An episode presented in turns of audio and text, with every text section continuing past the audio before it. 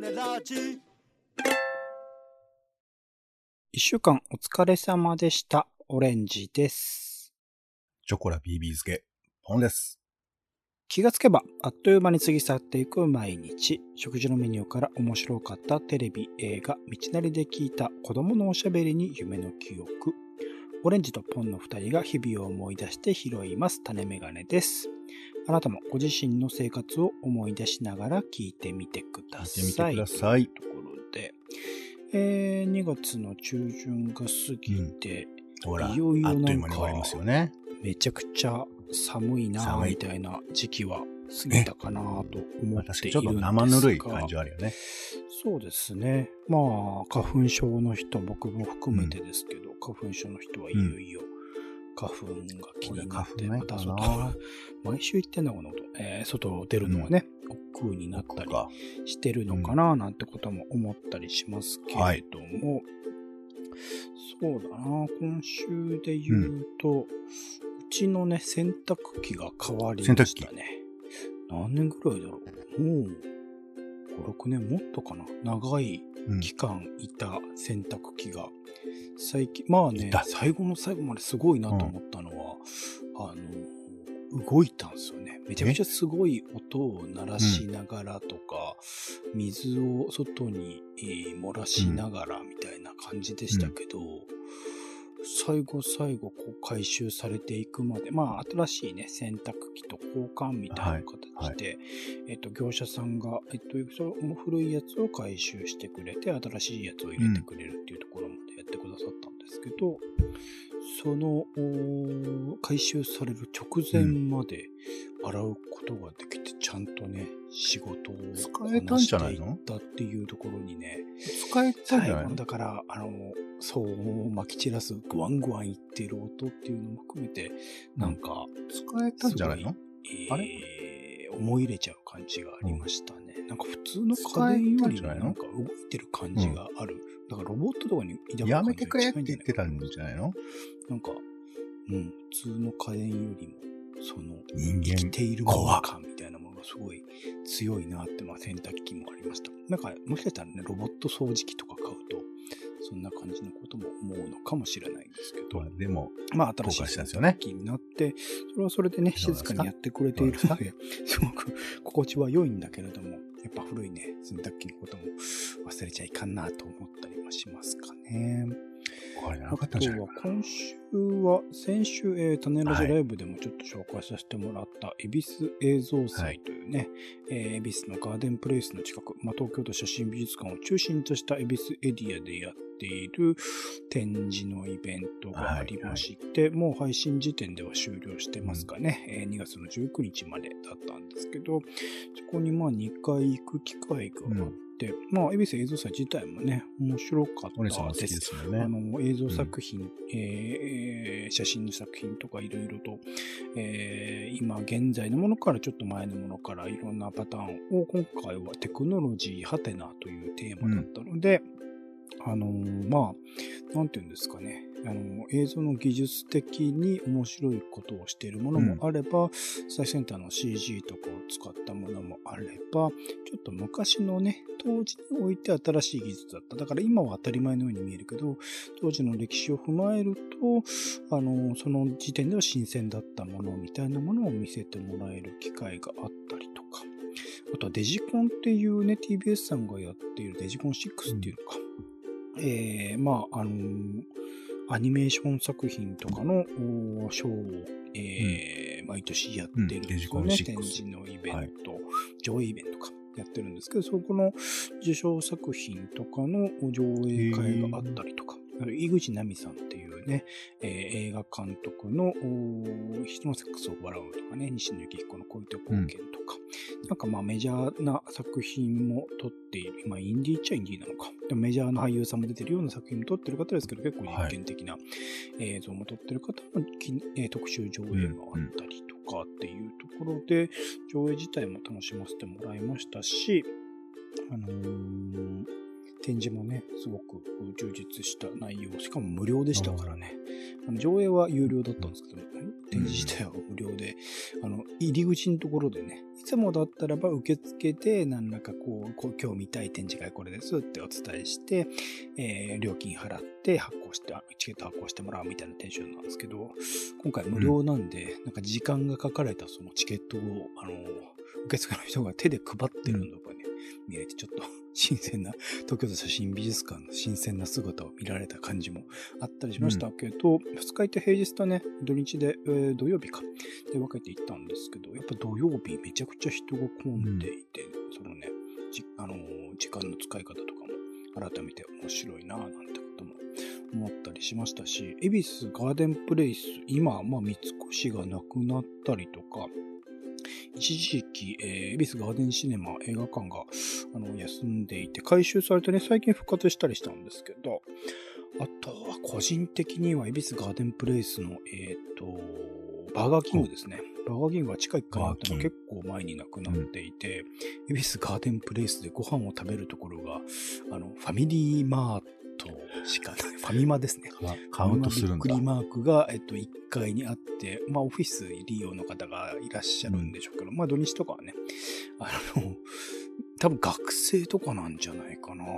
近くでなんかフラフラしてる学生とかがイートインのスペースにたむろしてるのを見て、なんかその恵比寿ガーデンプレイスの他のレストランとのこうギャップみたいなの、まあ、僕も含めてご飯食べるなり休憩する場所はここにしかないのかもしれないみたいなところでちょっといろいろと落ち着ける考えしまったてりね。したスペースがあったんですけど、そういうバーガーキングとかなくなるとか三越なくなるみたいなその街の変化みたいなことをまた如実に感じるエリアになっていて、恵比寿は興味深いなと思いましたね。うん。もっと、なんて言うんだろうな。うんす開かれた街に恵比寿がなっていってくれればいいなと思ってやまないところではあります。ね写真美術館とかねね。えーすぐ隣のガーデンシアターじゃねえや。えー、と、あの、ライブのね、えースペースとかもすごい好きだったりするので、あのーもっと安い場所を作ってくれたら嬉しいな、なんてことをね思ったりしましたはいが、ポンさんどうでしたか？えー暮らしの振り返り、一週間振り返ってみて。いや、やっぱりね、今週はね、疲れちゃって、口の中にね、口内炎が2つできました。唇のすぐ裏側に行くこと、下の付け根にできちゃって、これが痛くてさ、痛い中、なんかちょっとね、グルメツアーみたいなことを観光してしまったがゆえに、もうね、いや、すごいのよ。この二つあると、口の中で食べたものを、まあ、上手に逃がせばなんとかなる、うーと思うじゃない？もうだけど逃がせないんだよね。ここ、口の中に物が入り込むたびに、うわーぐーってこう悶絶するみたいな感じになるって、しょうがないからさ、あの、チョコラ BB っていうね、対口内炎対策コーナーみたいなのが薬局にあったりするんですけど、そこに行くと、チョコラ BB がね、あと並んでて、でそいつを、えーまあ、何？その3段階ぐらいあるんですよ。あの、なんか、普通のやつ、いいやつ、めちゃくちゃいいやつみたいな。なんかユンケルみたいな感じよ。ユンケル固定機にも、なんかなんとか、スペシャルみたいなのありますよね。その、チョコラ BB のローローヤルなんとか、ローヤルテーみたいなやつを買いまして、それをなんか大量に飲んで、出る尿は真っ黄色みたいな感じですけど、それと、あとなんか口内炎の薬を買ったりして、なんかね、口の中の口内炎に塗るのよ。塗ると、瞬間的にそれがあの、ゲル状のカバーに変化して、水分を含むと、なんかカバーにキュッて変わるみたいな、そういう最新式の薬があるんですけど、それを塗って、結局治らず、いていて言いながら、あの、地方の名品を食うっていう、そういう一週間でした。はい。大変でしたけど、幸せでしたよ。はい。幸せでしょう。いいでしょう。そんな感じです。はい、というところで、あとは配信会の振り返りですね。一応やっておきましょう。オレンジ会がと人生を生き始めるための5つの質問を考えながらというところで、えー限られる時間の使い方というね、えー書籍を読んで時間の使い方に入門するという本から入門の、えー企画でございました。はい。僕はこの本から影響を受けていて、いろいろとやることを制限したり、情報ソースを、うん。えー制限してみたりとかっていうところで、この本を読んで以来の動きも結構変わってきているところがあるので、変わった。そういう意味でいいも時間の使い方、まあ他のうん聞いてくださってる方々のね、えー皆さんうんもこう、これをきっかけに考えることは、まあ本当、えーこの紹介でも言いましたけど、その自己啓発本的なあのタイトルだし、多分書店で置かれてるスペースも そういうところになってくるビジネス書とかで並んでいくんだろうなと思うんですけど、やっぱ人生自体をこう考える機会になる、考え直すですよね、どっちかっていうとね。しかもまあ、なんて言うんだろうな。僕も含めてですけど、まだなんか人生でやり、やり遂げた感がないというか、ちゃんと生きてる感じがしないっていう人ほ30ど、代ですからね。あの、まあ読んね。でおくといいんじゃないかなって。まあもちろんこれが実際ね、うん。この後どうなっていくかは僕自身うん。あれを見ていただくとか、読んだ人がね、どうなってるのかってレビューを見ていいですか見て。その後ツイッターとかを見て、口してもこばしてないかとかチェックするとかなんでしょうけど、まあまあまあはい。まあ、チェックそういうねところでね、しないですよ。えー変化も楽しみにしていただければと思います。じゃあ私は追いかけますよこ。ちら、ポンさはいんいかがだったでしょうか、そうですね。いや、なんかオレンジさんが、そんな大きな変化を感じているとはびっくりですけども。まあでもなんか、あれだよね、こういうきっかけをくれるっていうだけでこの本は意味があるのかもしれないなと思います。ね。まああとはやっぱこう、何？まあちょっと、言い方なんですけど、なんか人のね、死に触れるとか、そういう時に、ああ、時間って何なのかなとかね。なんかそういう時にしか考えられないという意味では、その手前でこの本を読んどくとかっていうのがね、なんかいいのかもしれないですね。はい。というところで、あとは、ポンさん会ですね。えー今回、えー江戸東京建物園、まあ、含めて、クイズ、小金井公園か、に行ってきた種レポートをしてくれました。まあ、そのスペースね、小金井公園は2、3回行ったことあるのかな？昔友達が近くに住んでいたのもあって、それのついでで遊びに行ったりとか、あれとかなんだっけな、取材か。仕事の取材で、あの、小金井のエリアの、はい。お冊子を作ることがあって、その流れでちょっと寄った記憶があります。うん。江戸東京建物園も直接、あのー目的地として見に行った、ん。ジブリとかね、えー作品の影響とかでキャラクターがね、いま記すよね。憶がありますけど、まあ、どでかい空間ですよね。ポンさんの話を聞いていても、また改めて思い出しましたけど、はい。その空間の、まあ、季節ごとの変化とかも多分あるんだろうな、みたいなことも話を聞いていて感じられたし、やっぱね、そういう自然豊かなところに行く機会っていうのは定期的に設けた方がいいなってことは本当改めて思ったりするので、そのいい機会にもなるレポートだったんじゃないかと思いますが、がす。ポンさん振り返っていかがでしょうか？はい、まあ、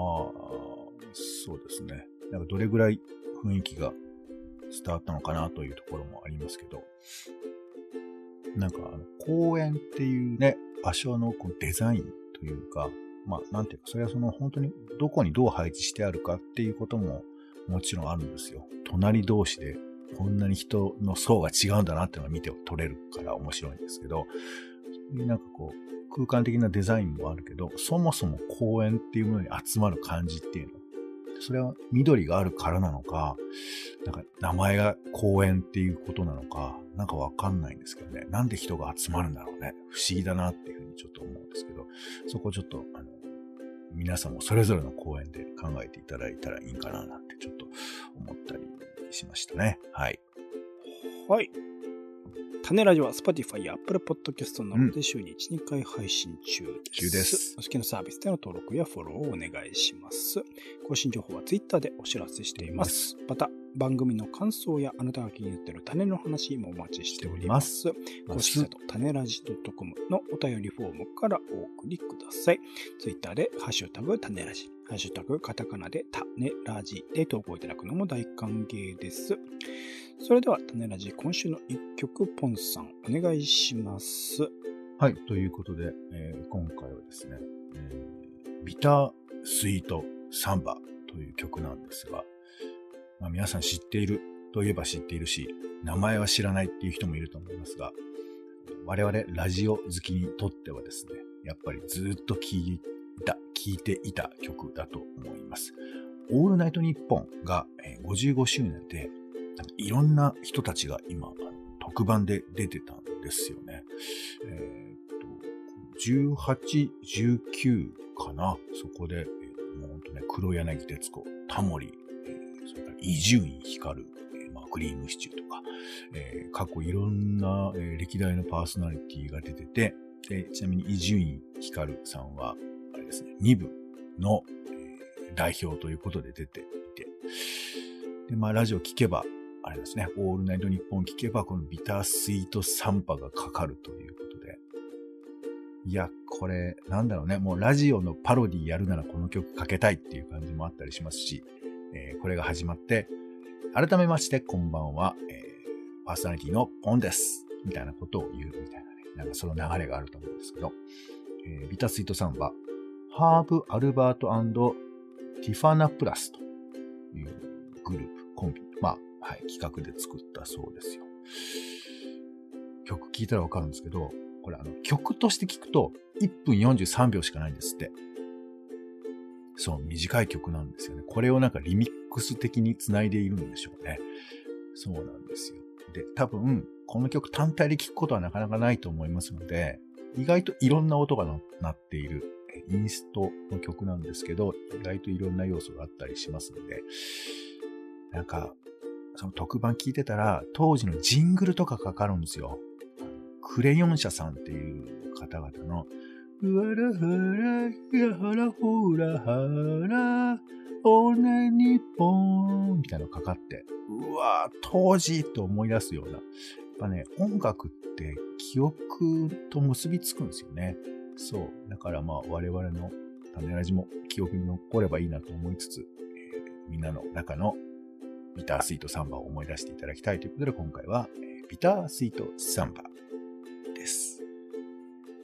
ということで、お時間です。次回もよろしかったらお聞きください。お相手はカルチャー聴読者オレンジとお天気散歩人のポンでした。種ラジ。また。また。